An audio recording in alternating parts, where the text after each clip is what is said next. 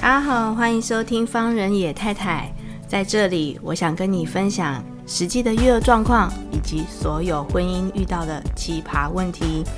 在这里，我希望我自己能够成长，不管说可以给到你们很多的建议，但是至少我们可以一起找到生活的出口哦。好，欢迎你们回到方人野太太。嗯，今天刚开头的时候呢，先跟大家讲一个小故事哦。呃，这个小故事呢是上谊文化所出版的这本绘本，叫做《这是我的，这是我的》这个绘本。那呃，等一下讲述故事的时候呢，我会稍微把它改编一下，所以跟原著的绘本有稍微不同。那请各位听听看喽。有一天。有一只小青蛙，它来到了一个河边，发现了一颗蛋，然后它就抱住了这颗蛋，走啊走，走走啊走，突然就出现了一只蛇。蛇看到了这个蛋的时候呢，就说：“这是我的，这是我的。”小青蛙就跟他讲说：“不是，不是，这不是你的，这是我的。”这时候他们两个人就一直抢啊，一直抢。然后这时候又出现了一只河马，河马看到了这个蛋的时候呢，他也说：“这是我的，这是我的。”啊！然后小青蛙跟蛇都异口同声的讲说：“不是你的，不是你的，这个才是我的，这个是我的。”这时候蛋就一不小心飞了好远，打到大象的头，大象就觉得好痛哦，好痛。然后大象。其实他也没有生气，他就拿起这颗蛋，然后就问他们说：“这个蛋是谁的呀？”然后这时候大家你看我，我看你，最后呢，所有人都指向了小青蛙，因为所有人都怕大象生气，然后就说大象就说：“哦，好吧，那这个蛋是你的，那还给你喽。”然后小青蛙就拿到了这颗蛋，兴高采烈的呢跑回去。在跑回去的途中，蛋居然裂开了。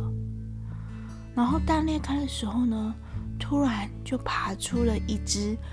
鳄鱼。这只小鳄鱼呢，爬出来之后，看到那只小青蛙，就大声的喊：“这是我的，这是我的。”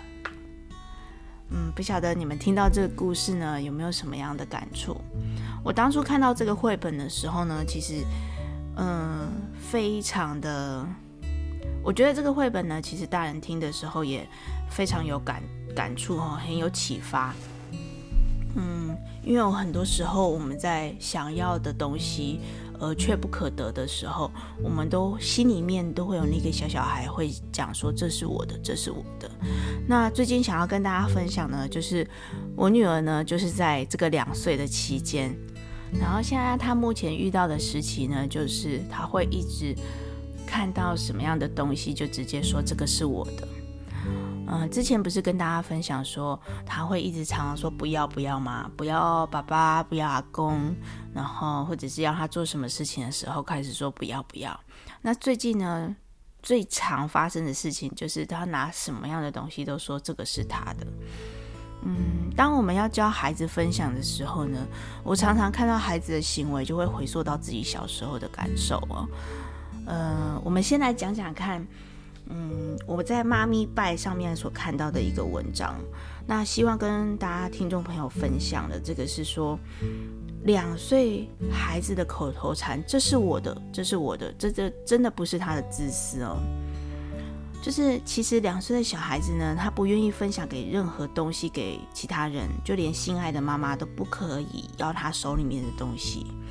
盘子里面如果有四个馒头，他会急着抓起来，每一颗都咬一口，全部都是他的，全部都是他的。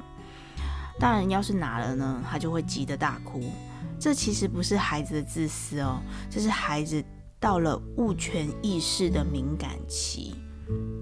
那度过了一岁的口腔期之后啊，紧接着就是迎接两岁的物权敏感期。这个物权敏感期呢，就是两岁的小朋友都会觉得这个什么东西都是他的。嗯，如果这个时候如果大人逗他啊，就是故意把他的东西从手里面拿走啊，就说这个是妈妈的，或者是爸爸的，或者是他讲说借我玩一下，哦哟，你好小气哦。小孩子啊，不仅会立刻大哭，这还会破坏那个他的安全感，破坏他的安全感。请避免对小小孩做这类的玩笑，就是跟他开那个玩笑，是说，呃，借我玩一下啦，不然哦，这样子你好小气呢，你都不会想要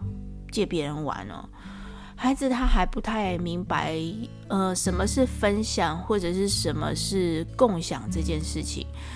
嗯，是需要经过很多次的练习跟很多次的经验的。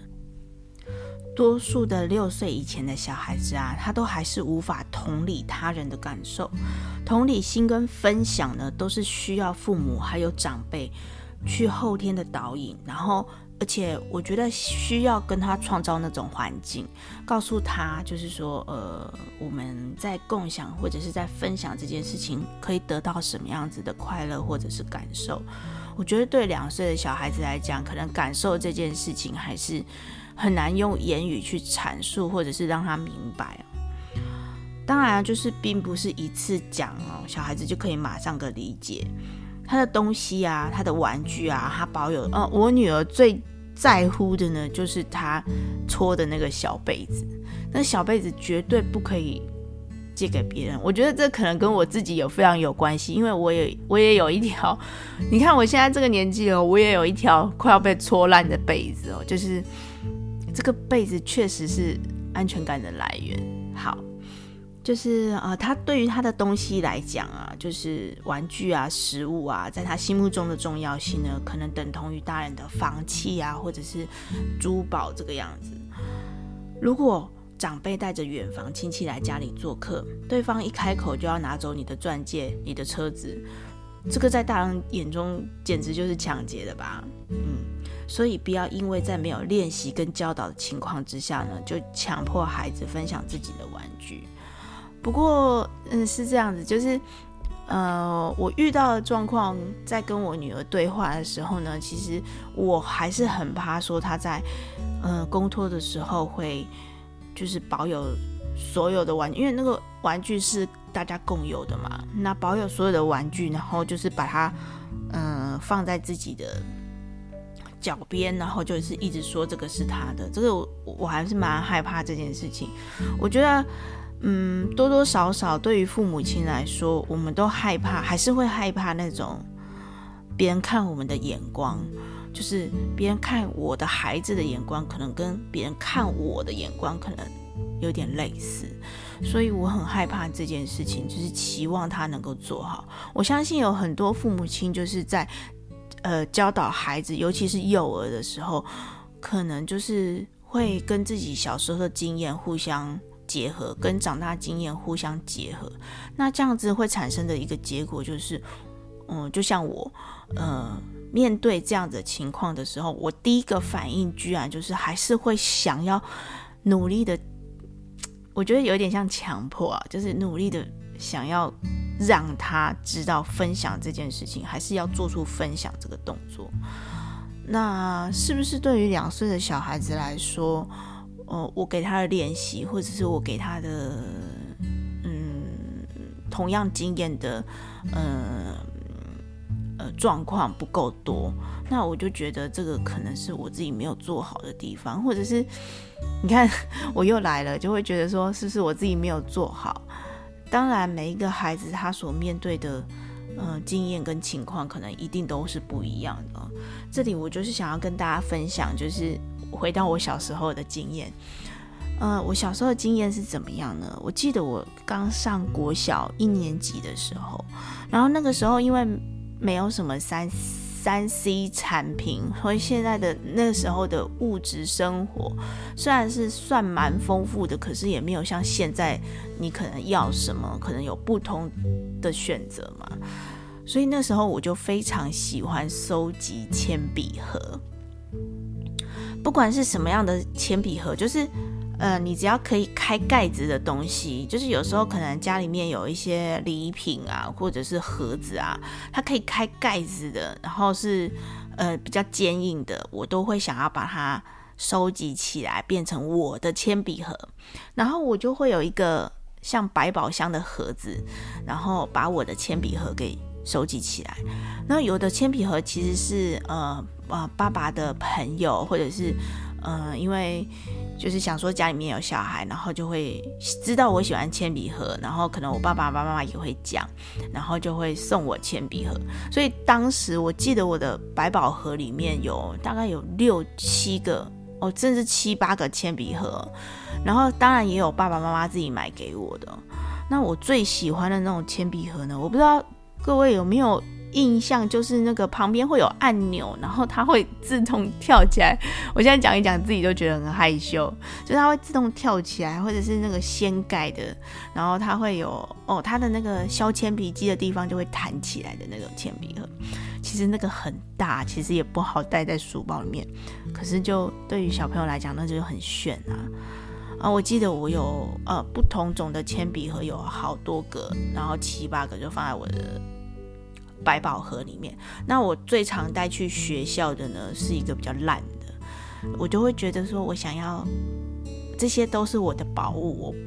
我我不想要一直就是用它，然后把它弄坏，或者是我带去学校的时候就会被。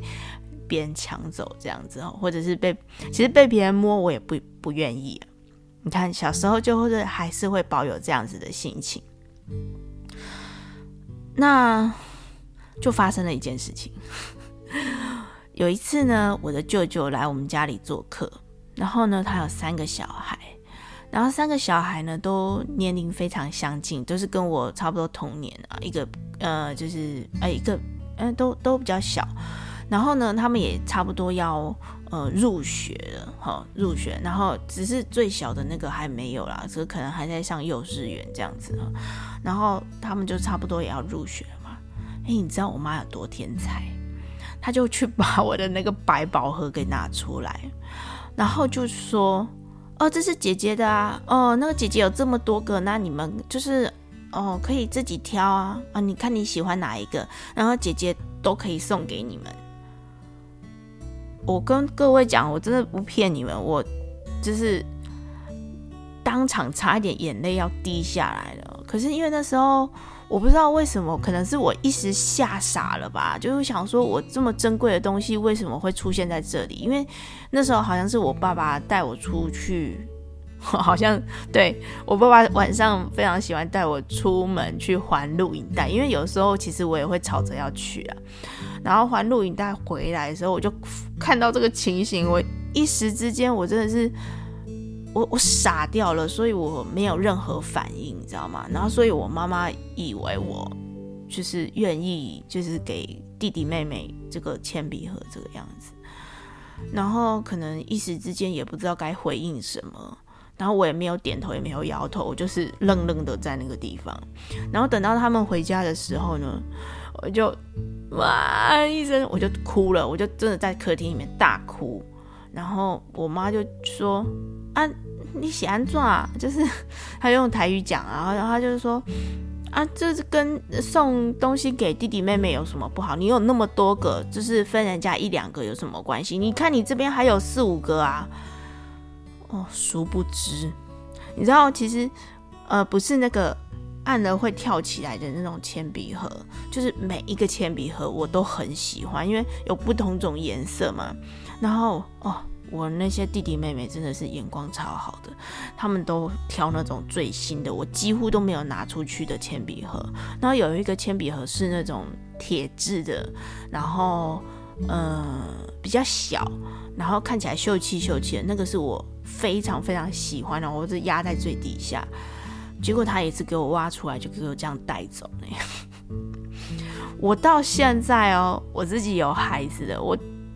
都非常记得清楚，非这记得非常清楚这件事情。然后有时候就长大的时候，在跟我妈开玩笑的时候，我常常还是会提起这件事情，就是说他会把。呃，我最心爱的铅笔盒拿去送人了，然后他就会开始不好意思，他就会说：“阿姨当尊吼都是想讲，他因可怜弄没铅笔盒啊呢。”我想说，天哪，就是你怎么会，你怎么会想说，就长大之后就会想说，你怎么会想说他们对方是没有铅笔盒这件事情？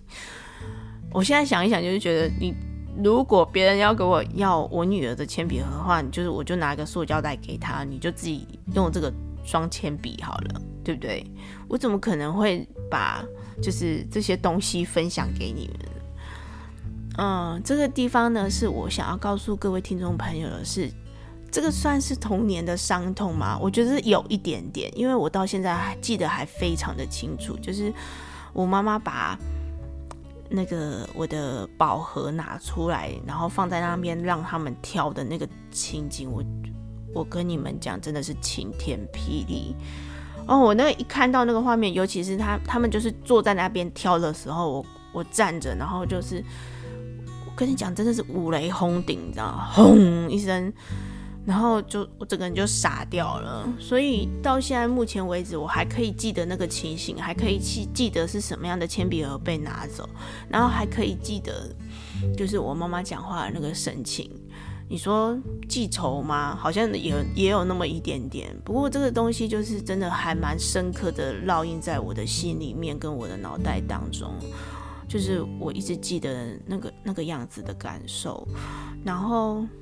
其实，其实我没有想要，呃，我的母亲跟我道歉这件事情，只是说我还是会不明白为什么当时他会想要做这件事情，只是会觉得对这件事情的动机有点不明白了，哈。当然，就是事后我们再去回溯，或者是我们长大之后，可能知道，呃，那是母亲跟自己原生家庭里面有一些。可能关系上面啊，或者是他可能就是对我舅舅有某些程度的亏欠，还是什么的，然后就把它涵盖在这里面。那这个我们之后再聊哦。嗯，这个经验真的是非常非常的印象深刻，所以我我我每次。其实我女儿讲这句话，就是这是我的，这是我的。她把所有东西都纳入她的怀里面的时候，我就会想起这件事情。那我希望给孩子的教育方向，就是我希望给孩子，比如说我要增加这样子的生活经验，在嗯，比如说共享跟分享这件事情，我要让他很多次的能够体会到分享的快乐到底是什么。比如说，可能面对我拥有的东西，可能比如说我切好了一盘水果，然后或者是我切了我喜欢吃的东西，然后他手上正好有他的东西，然后我可能会教育他说，在这个方向上面，呃，我可以给你一个，但是你也要给妈妈一个，嗯，然后我们这样子做分享，我们两种东西都吃得到啊，嗯，或者是说。呃，我拥有的东西，呃，比如说有朋友来家里面玩，我可能会请对方呢也带一两样玩具，然后在呃这样子的环境之下呢，跟朋友讲说，哦，就是我想要教育孩子分享这件事情，所以请他们带了玩具，就是大家一起共享，可以一起分享，一起玩。然后再来一点，我觉得还蛮重要的，就是要增加那个合作游戏的机会。